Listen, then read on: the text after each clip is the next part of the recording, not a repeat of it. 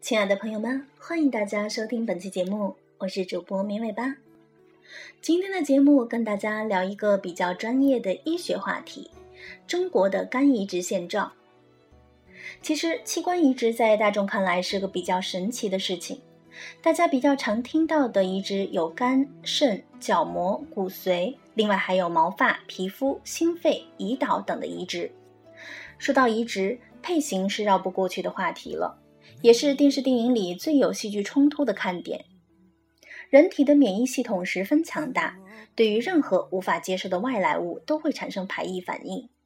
手指上扎根刺，如果不及时取出，都会肿胀化脓，别说是一个器官了。所以，对于非自体移植，严格配型，保证移植后不会产生排异反应，是十分重要的。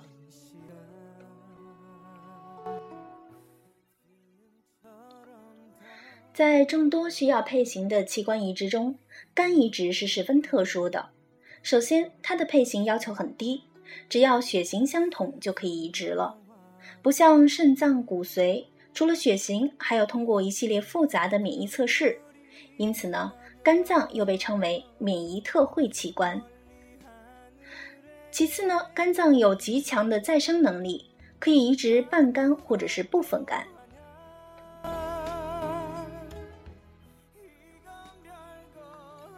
人们在很早很早之前就发现了肝脏的再生功能。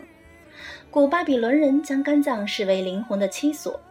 古希腊的神话里面，宙斯把普罗米修斯绑在高加索山上，派因白天啄食他的肝脏，晚上肝又会长好，第二天接着啄，循环往复。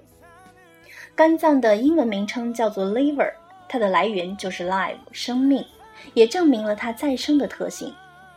因此。肝脏成为了捐献门槛比较低的器官，普通人捐献出自己的一部分肝，未来还会再生；而受体尽管接受的不是完整的肝，但是也会逐渐长大长好。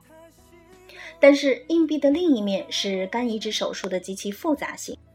肾脏移植只要找好配型，手术本身难度是不大的。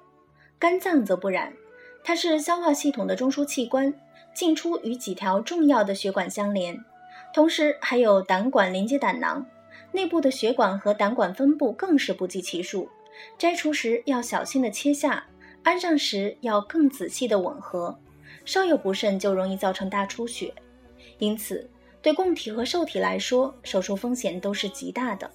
这也是为什么，尽管肝脏移植有良好的活体移植条件，但是真想找到愿意捐献的活体肝源并不容易。从供体的角度。肝脏移植可以分为尸体移植和活体移植。我们首先来看一下尸体移植。直到今天，国外几本著名的医学杂志都拒绝发表中国关于肝脏移植的论文，原因就是中国的尸肝来源不符合普世的医学伦理。在2007年之前，中国最主要的尸肝来源是死刑犯。一般的过程是这样的。每个医院的肝移植医生一般都与某地的政法系统有联系，有马上执行死刑的犯人就相互通气，碰上血型合适的就派医生过去取肝，或者病人本身能量很大，自己能联系到死刑犯肝源，医生会过去取。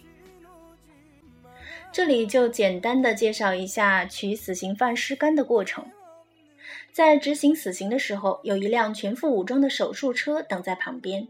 死刑后，第一时间把尸体拉上车，医生把肝取下来，放到器官保存液里面，装进冰桶，迅速的赶到机场，走药客通道，上最近一班的飞机回医院完成移植。这类肝源在西方医学看来是严重违背人权理念的。首先，他没有经过死刑犯本人的同意；其次，他没有经过家属同意，家属只会拿到犯人的骨灰，根本不知道他少了哪些器官。在西方国家，死刑犯的器官是严禁使用的。但是在中国，死刑犯的器官确实救过许多的人命，而且这些人的死亡是因为他们犯了罪，获取器官只是他们获得惩罚后的副产品。西方这种一律不用的办法，在很多中国医生看来是一种浪费。这样的伦理难题跟许多其他的问题一样，是信仰与实际的矛盾，很难有一个公论。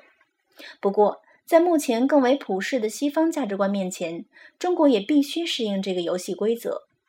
二零零七年，最高法收回死刑核准权后，死刑犯的数量大大减少了，相应的肝源也少了许多。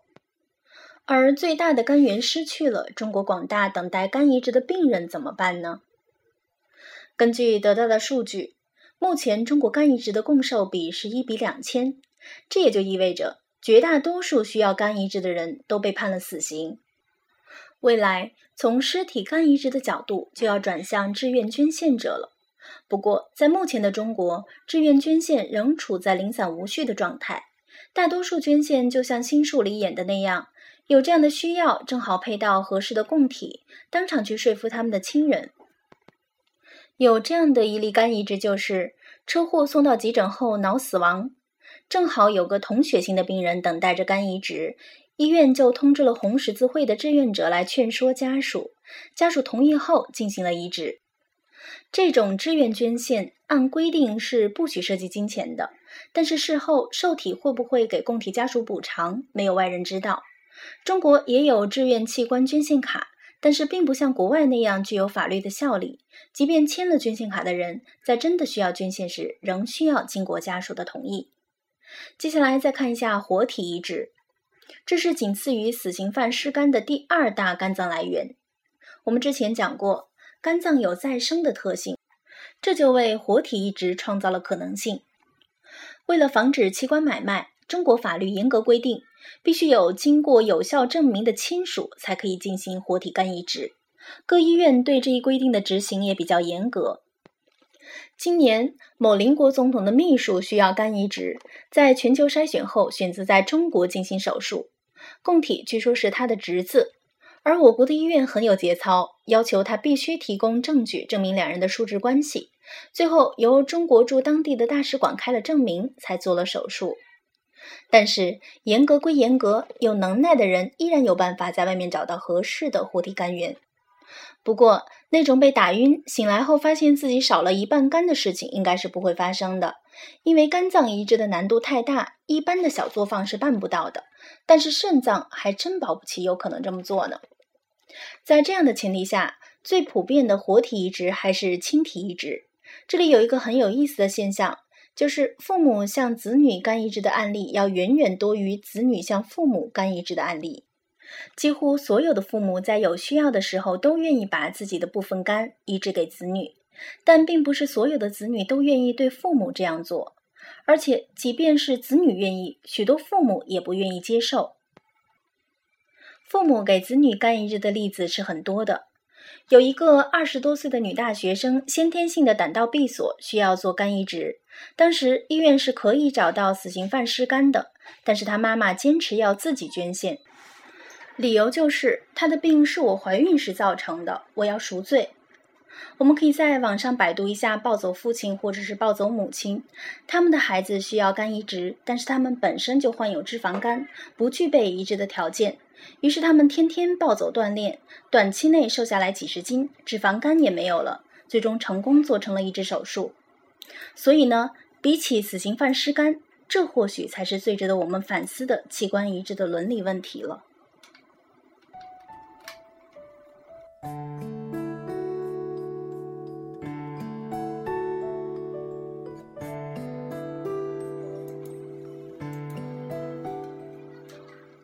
好的，那么以上就是我们本期节目的所有内容了，感谢大家的收听，明天见。